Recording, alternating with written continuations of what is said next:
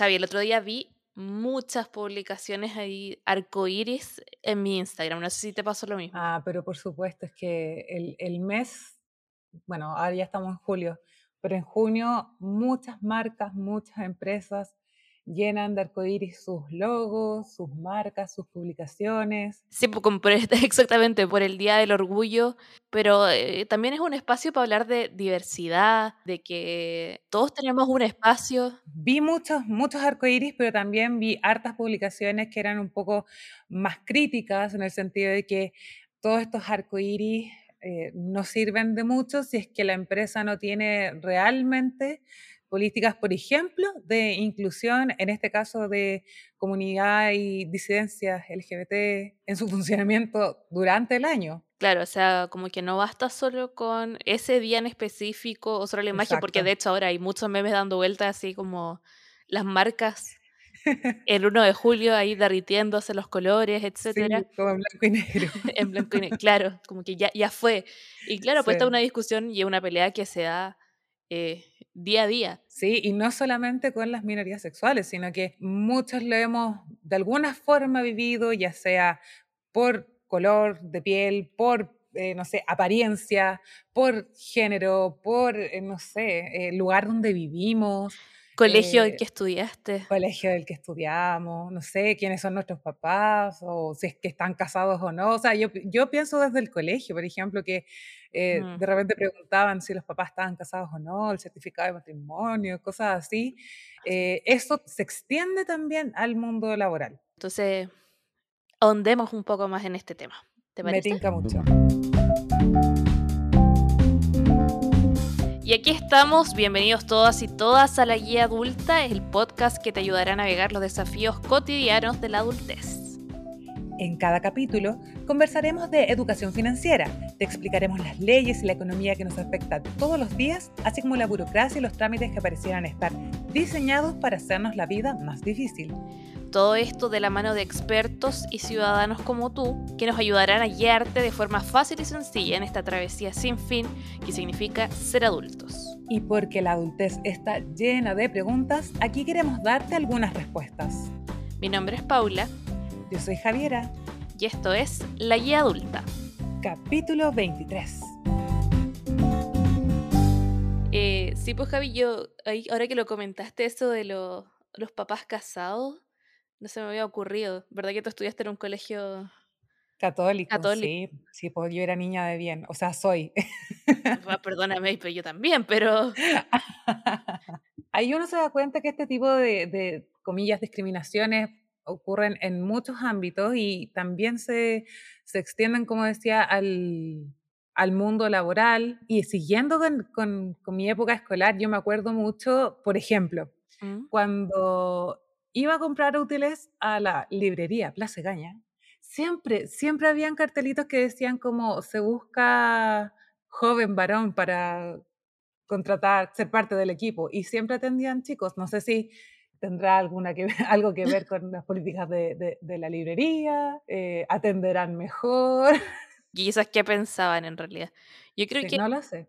y bueno, lo estábamos conversando un poco antes, como que como ejemplos concretos no se me ocurren, como que yo ya he vivido, pero probablemente mientras vamos hablando de este capítulo, nos demos Sí. cuenta que igual los tenemos más o menos normalizados en cierta parte. Exacto, o sea, como por ejemplo, lo que acabo de decir, yo jamás me lo había cuestionado hasta eh, leer el reporteo de este capítulo. Mm. O sea, sí. Y ahora estaba pensando como qué experiencias tenía más a la mano. Y yo creo que Mm, la, la mía igual es un poco más obvia, en el sentido en que literal mi colegio se caracterizaba por eso, Ajá, de que básicamente éramos todas lesbianas, ok. porque somos del Carmela, somos todas lelas. Ah, pero por supuesto. Ya, pero pese como a esa eh, aceptación que había entre nosotras, Claro. sí había, estaba muy mal visto, ponte por los profesores o por otros apoderados, y Mm, era, era un tema brígido, y, y, mm, y claro, me costó ver a mucha gente también en ese proceso como de aceptación, comillas, adaptación en el proceso, y que lo pasó muy mal también, sí, por lo mismo. imagino. Yo creo que pasa mucho con los profes, cuando yo también, como decías recién, tuve en un colegio católico de niñas, que es básicamente lo mismo, misma experiencia. Eh, igual costaba cuando los profes de repente se ponían eh, tercos y empezaban como a negar las distintas realidades que habían dentro Mm. de- del espacio escolar. Bueno, como nos vamos a dar cuenta en este capítulo, eh, hay muchas formas de esta diversidad y la inclusión, o la no inclusión y la discriminación. Hay muchas formas. Entonces, vamos a- hablando un poco sobre este tema. eh, lo están tomando también las empresas que mm, se están cuestionando ya no solo la existencia, sino que las estrategias con cómo abordan la inclusión dentro de las empresas y cuál es el, el valor que aporta la empresa. Que ahí, aquí quería comentarte, no sé si viste que hubo, por todo el tema también del matrimonio igualitario, que un grupo de empresas publicó un inserto de apoyo Mm, no, no lo había al, visto. al proyecto de ley. Entonces, eh, claro, ahora las empresas igual van un poco más allá ahora y se atreven a hacer este tipo de cosas, que una manifestación pública de apoyo a un proyecto de ley. De todas formas es algo positivo. Claro, pero a eso me refiero, que es parte de, de esta eh, discusión, esta, eh, aprender más también sobre el tema que están llevando las empresas, eh, la- los funcionarios también y todos como personas en general.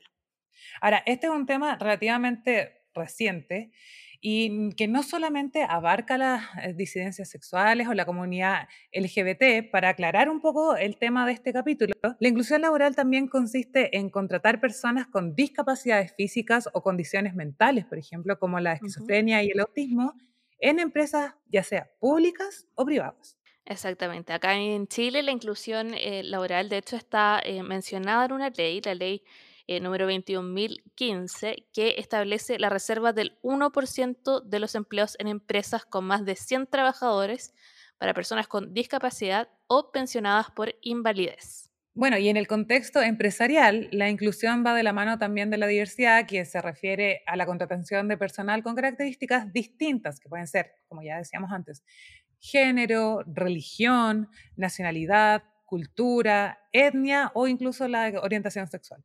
Em, bueno, el motivo es que los beneficios de la diversidad laboral son bilaterales. Esto quiere decir que no solo beneficia a la persona involucrada, sino también a la empresa eh, con diversidad y creatividad, por ejemplo. O sea, básicamente eh, entregar distintos puntos de vista, distintas visiones, distintos estilos de vida o experiencias de vida de una empresa miradas. que al final terminan enriqueciendo todo el trabajo que, que uno hace. Sí, bueno, obviamente esto va variando de los rubros y del tipo de trabajo que exista, pero obviamente se enriquece mientras más diverso sea el grupo. Hablemos de las legislaciones vigentes en Chile actualmente. ¿Qué dice la constitución actual al respecto? Bueno, que todas las personas son iguales ante la ley, dice que no hay personas ni grupos privilegiados y dice también que ni la ley ni la autoridad podrán establecer diferencias entre las personas. Eso es lo que dice el papel. Em, ¿Y cuando no existe discriminación en Chile? Cuando hay una diferencia entre dos o más trabajadores, pero no por un acto discriminatorio, sino más bien eh, por las capacidades, experiencia, estudios y talentos de cada uno y que puedan ser útiles para el cargo o la empresa. Claro, un ejemplo de esto eh, puede ser cuando una persona es contratada sobre otra por, no sé, tener una licencia de conducir diferente. Por saber eh, inglés. Exacto, o sea, ahí uno no puede decir que, que es discriminatorio que alguien O, con, o con, sea, no en mayores teoría es una de estudio. discriminación, pero como se habla siempre es como discriminación positiva. Claro, comillas. Pero entender que, claro, hay sí. características específicas para un puesto de trabajo. Ponte, no, recién me enteré que a alguien la, la, la aceptaron en un trabajo solo por ser vegana. ¿Y era un trabajo que tuviese que ver con ser vegano, por último? Sí, sí, era- tiene que ver con una organización que es vegana, que se dedican como a la difusión del estilo de vida, entonces necesitaban a alguien que fuera vegano y que fuera eh, afín con su con el estilo de vida. Siento que, siento que es discutible, Pero porque, tiene que ver con compartir ciertos valores, ¿no? claro, Creo que o lo- sea, yo, lo, yo precisamente lo he dicho en otros capítulos sobre trabajo, que al final uno tiene que compartir un cierto valor, pero, en, pero en fin, eh, eso esos eran ejemplos como de discriminación eh, positivos, pero ahora vamos como a esta lista de eh, qué actos serían discriminatorios como en una manera negativa, qué es lo, lo que no está bien de hacer em, acá en Chile, por ejemplo. Acá hablamos de una discriminación por color o raza, una discriminación por sexo o género, por una opinión política, por estado civil, por em, pertenecer a un sindicato o por la religión. Otras discriminaciones eh, que son negativas son la ya mencionada orientación sexual, la apariencia personal, que también es... Como tener tatuajes, ¿no? Que está como más normalizado, o sea, quizás como que se nota menos, es súper difícil de, de, detectar igual. Eh, el origen social, por ejemplo, de la comuna que uno vive, el colegio que mencionabas tú también, eh, enfermedad o discapacidad, eh, discriminación por antecedentes económicos, el famoso DICOM aquí está presente, o los antecedentes penales incluso. Sí, pues yo te decía que esto es muy típico, como que la gente que se hace tatuaje, a los que le importa más, como que buscan que no se vea para no tener problemas en el trabajo. Sí, o sea, por ejemplo, yo tengo una, una amiga que es la que me hace las uñas ahora, que ella trabajaba anteriormente como profesora y eh, tenía algunos tatuajes y por lo general se los tapaba.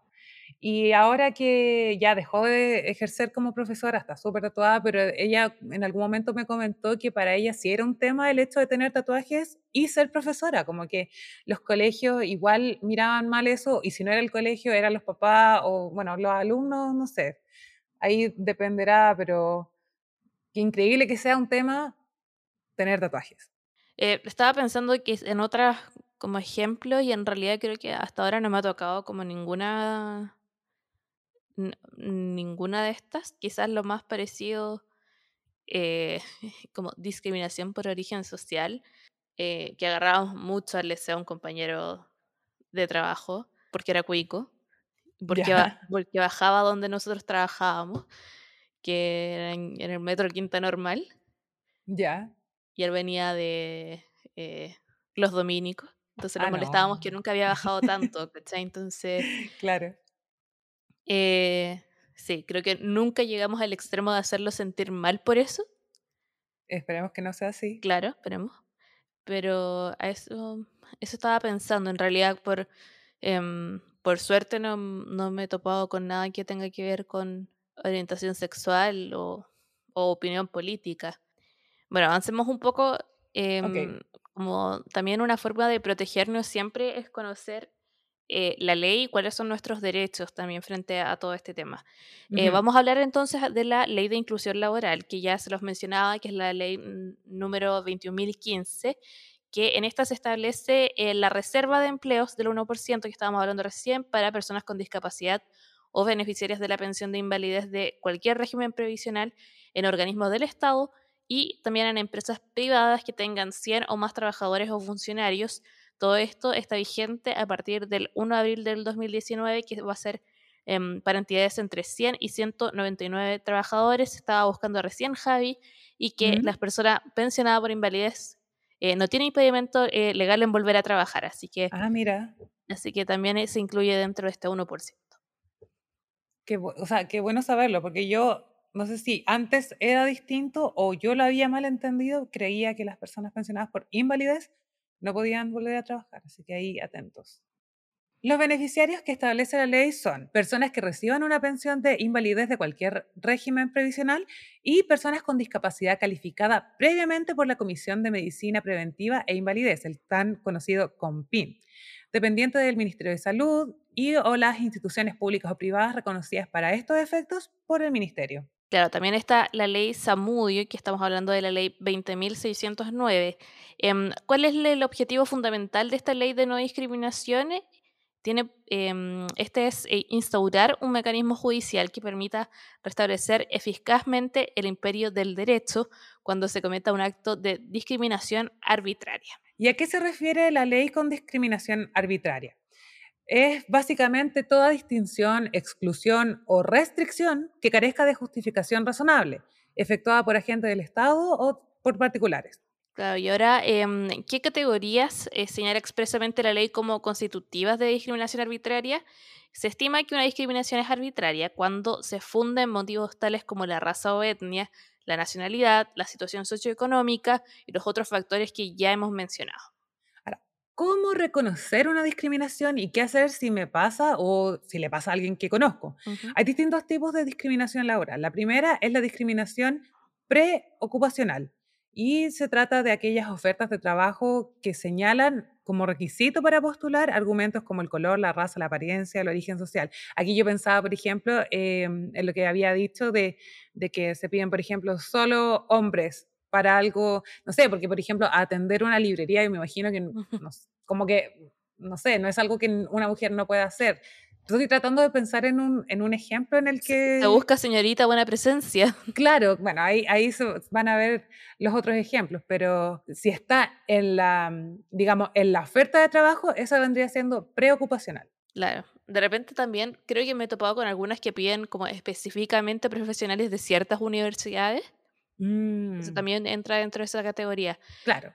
Bueno, ahora también tenemos esta discriminación que ya es ocupacional, que es muy similar a la anterior, pero ocurre cuando ya la persona está contratada, cuando está dentro de una empresa. Y esta se da principalmente cuando eh, una persona se le limita el acceso a capacitación, ascensos, eh, no tiene una remuneración equitativa por realizar las mismas funciones o sus condiciones laborales son distintas a las de sus compañeros. Hoy, aquí yo quería eh, agregar algo. Estuve hablando en la tarde con un amigo, Santi, un saludo que él eh, me contaba que estuvo haciendo una, una, una, investigación que tenía que ver con eso, que se le llamaba algo así como techo de cristal. No sé si tú lo has escuchado en algún momento. Y que tiene que ver, anteriormente se, se veía mucho en mujeres, bueno, se sigue, sigue pasando, pero ahora ellos los estaban estudiando con, con minorías sexuales y disidencias, que era como una especie de metáfora, porque ellos veían este techo de cristal como transparente, como puestos que logran ver pero que no alcanzan porque precisamente les cuesta mucho ascender. Y eso es súper común, por ejemplo, em, en, algunos rubros más que los otros. Si mal no recuerdo, me mencionó el retail como un, ejemplo en el que es muy difícil eh, ascender. Al contrario, por ejemplo, eh, en ambientes más bien artísticos o, como más abiertos en los que, claro, eso no pasa tanto. Ahora, igual hay que tener ojo porque ascender, no, o sea, ser contratado en una empresa no necesariamente significa tener buenas condiciones de trabajo. Y estamos hablando también de la discriminación por género en esta, que tiene que ver con que a las mujeres les pagan menos que a los hombres por el mismo, el mismo trabajo. Tenemos un ejemplo muy típico, los actores en Chile. Ah, ¿te, acuerdas de esta polémica que hubo como con el sueldo de Rudolfi versus de la Volpato, creo que fue? Ay, no, no me acordaba, que básicamente, poco menos que en Pitucas y Lucas, ¿Mm? Cuya protagonista era la Volpato. Claro. Igual ganaba menos que, no sé, em, Rudolfi. Brígido. ¿Cachai? Y es porque, bueno, ahí hay un tema de rostro y de publicidad y de contrato y de negociación en lo que a lo mejor me estoy metiendo, pero, pero si uno lo mira así como bien desde afuera y general, ellos son actores, están haciendo, comillas, la misma pega y se le paga más a él. Como eso vendría siendo un ejemplo. Ahora pasó un proyecto de ley que se llama Igual pega, igual paga lo digo ahí para estar atentos también hay que estar atentos, ojo. Bueno, y por último, ya avanzando al, último tipo, por decirlo de alguna forma, está la discriminación laboral post-ocupacional, que es cuando eres despedido por un acto discriminatorio, básicamente por una razón de las que hemos conversado todo este, todo este capítulo.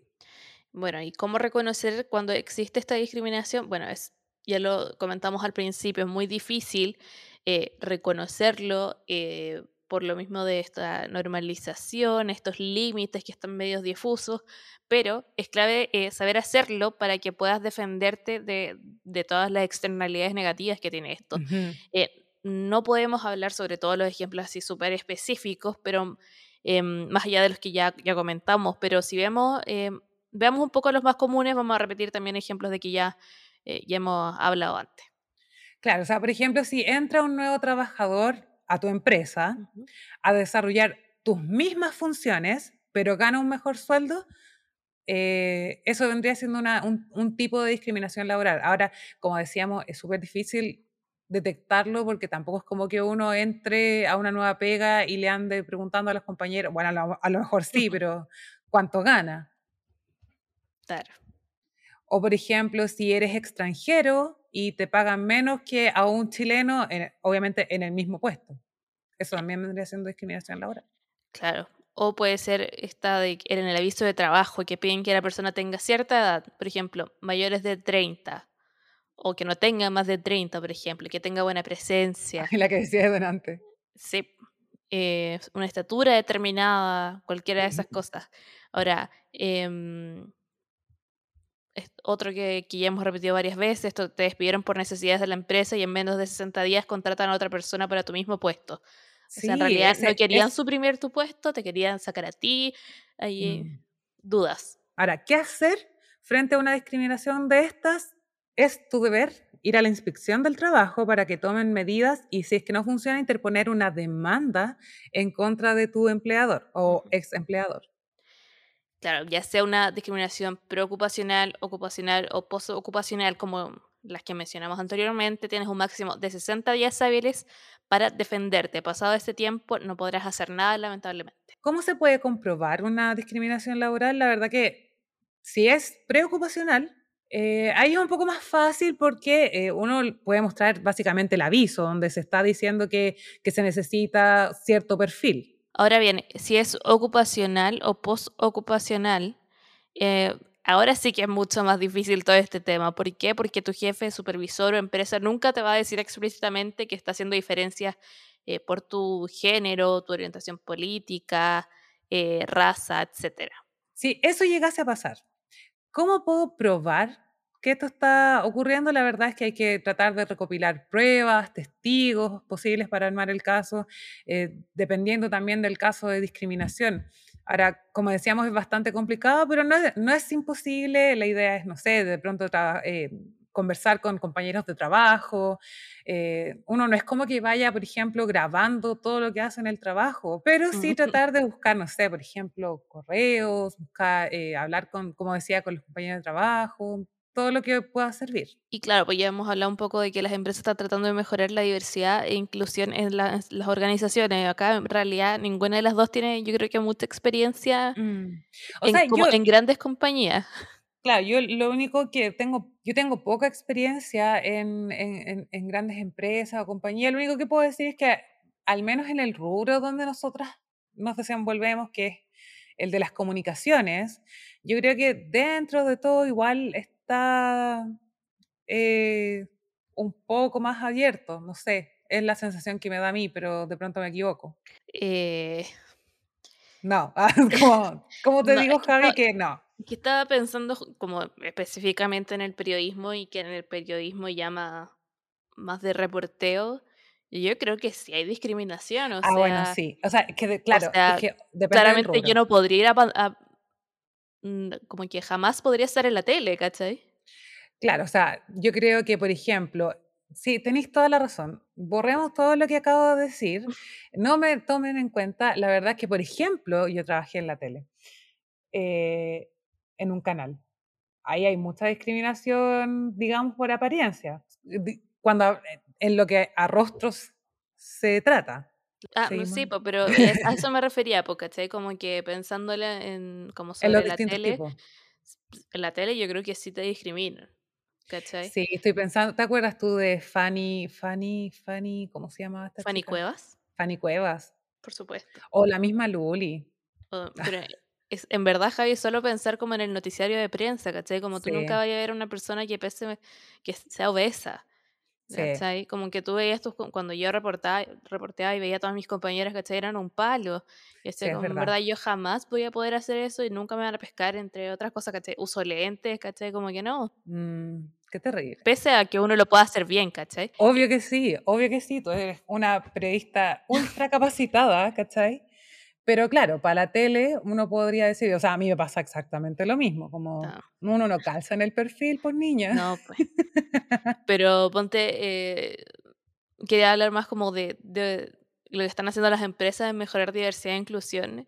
Eh, nosotros hemos trabajado en empresas chicas, o sea, yo las que he trabajado eh, somos muy pocos empleados como para implementar como un, un programa como de inclusión de diversidad, pero sí eh, a mí que me gusta un poco más como el tema de las comunicaciones internas, sí he cachado que hay muchas campañas eh, Mm, al interior eh, en empresas grandes, ¿cachai? Estamos hablando, no sé, de Walmart, de sí, eh, retail, como todas estas empresas donde sí hay espacios, eh, para- sobre todo ahora para integrar a la mujer, em, a las disidencias sexuales, a, em, a personas con discapacidad. Sí. eh, es un tema y se lo están tratando de tomar en serio y están tratando de, con esto de hacer días, de hacer cosas, ¿cachai? Como intentando también darle visibilidad a ese tema y porque eh, eh, una cosa que es súper importante, no es un tema solo, eh, como en todo, no es solo un tema de eh, lo público, de lo estatal, Claro, sino que también es una responsabilidad de la empresa, de los privados, em, hacer eh, este mundo mejor, básicamente, y hacer sentir, obvio, y, porque al final lo que estáis haciendo con esto es entregar reconocimiento exacto. estáis dando la posibilidad de una persona de reconocerse, como de hacerla sentir que es parte de algo, y eso al final igual te va a beneficiar en tu trabajo, porque la persona se va a eh, sentir parte, em, se va a sentir bien como persona, como trabajador, y al final va a ser beneficioso para todos. Obvio, obvio. Hay varios estudios que demuestran que esto favorece em, áreas como la atracción de talento, la innovación, la orientación al cliente y mm, lo que sí, hay llegan los problemas al momento de implementar estos programas efectivos, nos creemos progresistas, pero al momento de hacerlo, ahí nos empiezan a, a caer los problemas. Claro, o sea, bueno, hay un informe de McKinsey que dice que el 70% de las empresas con estrategias en este ámbito fracasa a la hora de implementarlas.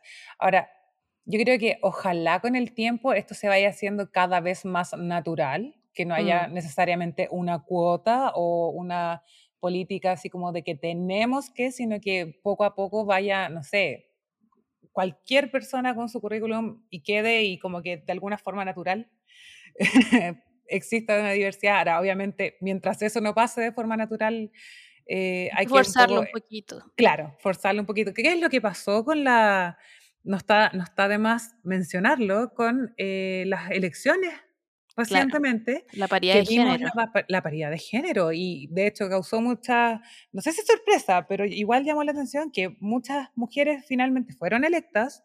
Obviamente tuvo que ver el trabajo previo. Claro, pero acá también hay que eh, destacar que la paridad de género no solo era para los eh, electos, sino que también para los candidatos. Entonces ahí también hubo un esfuerzo gigante de eh, las listas, los partidos, em, de reclutar más mujeres, que ahí le da el pie forzado y también por esa razón tenemos más mujeres eh, que salieron elegidas en esto. Eh, Ahora eh, hablemos un poco de estas principales acciones que pueden tomar la- una empresa eh, para promover la inclusión y combatir eh, la discriminación. Una primera podría ser promover el trato equitativo y no condescendiente. Luego, no sé, garantizar el acceso sin obstáculos a las instalaciones. Esto es súper importante, por ejemplo, que cualquier persona pueda, tan fácil como eso, entrar y llegar a su puesto de trabajo Claro, sin problemas. Eh, una tercera, crear redes e instancias propicias y eh, considerar que son profesionales al igual que todos. exactamente. También tenemos practicar el liderazgo inclusivo, eh, lo que te decía, celebrar fiestas y eventos relacionados con minorías, que es hacerlos ser parte, reconocerles también. Em, crear un canal de diversidad e inclusión en una empresa más grande puede ser efectivo, eh, promover grupos internos, asociaciones Claro. internas, eh, ofrecer mayor eh, flexibilidad también a los empleados. Acá igual quería eh, mencionar el- un ejemplo chico que puede ser respetar pronombres, preguntarlos y respetarlos. Sí, eh, no suponer cosas también como del resto de la gente, porque una persona sea más morena que otra no significa como que sea una persona inmediatamente que se reconozca como de pueblo originario, por ejemplo. Bueno, y ahora ya vamos terminando el capítulo, pero antes llegó la hora de dar paso a nuestra sección La Guía Responde, donde nuestros auditores, o sea, ustedes, nos pueden enviar sus preguntas o comentarios y los eh, respondemos durante este capítulo. Paula, ¿qué tenemos el día de hoy? Eh, bueno, les pedimos que en el Instagram que nos contaran un poco algunas historias que hayan tenido con, si alguna vez han sido discriminados, básicamente. Ya.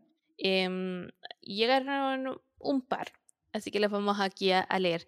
Em, bueno, Novel Animal dice que le advirtieron no tener hijos pronto tras ser contratada.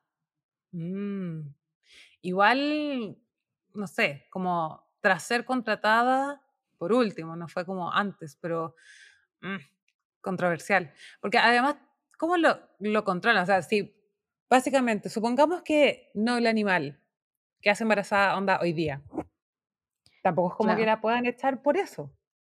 No, de hecho no pueden. Pero, Eh, no pueden, no deberían. Y si, y si es que eso pasa, retrocede en este capítulo, ya sabes qué hacer. claro. Pero es un tema que claramente, bueno, no sé si tan claramente, pero a los hombres no les pasa, ¿no? Claro, Que claro. no O es un problema que vayan a tener hijos. Em, acá llegó otro que dice em, Ale Berbel, no sé cómo se dirá, dice en el colegio hackearon mi Tumblr y publicaron un post anunciando y burlándose de mi sexualidad. Por favor, no saquen del closet a nadie. ay no, qué terrible. O Eso no está bien. no, eso es un, es un paso que le pertenece solo a la persona que lo está viviendo. Exactamente. No, y aparte, eh, nosotros hemos hablado que, claro, debería avanzar hacia una naturalidad del tema, de que O sea, yo no sueño con, yo sueño con el día en que la gente no tenga que salir del closet. O sea, lo encuentro ridículo. Como que no es que uno vaya donde su familia y le diga así como, papás, les confieso que soy heterosexual. Yo pensaba exactamente lo mismo, pero también quiero hacer el punto, como que lo entiendo ahora, eh, de por qué la gente lo hace, o por qué alguien te lo querría decir, O sea, o obvio. eh, porque es parte de lo que ya hablábamos de ser eh, reconocido finalmente como persona, Sí, como que, que es lo que, como lo que eres.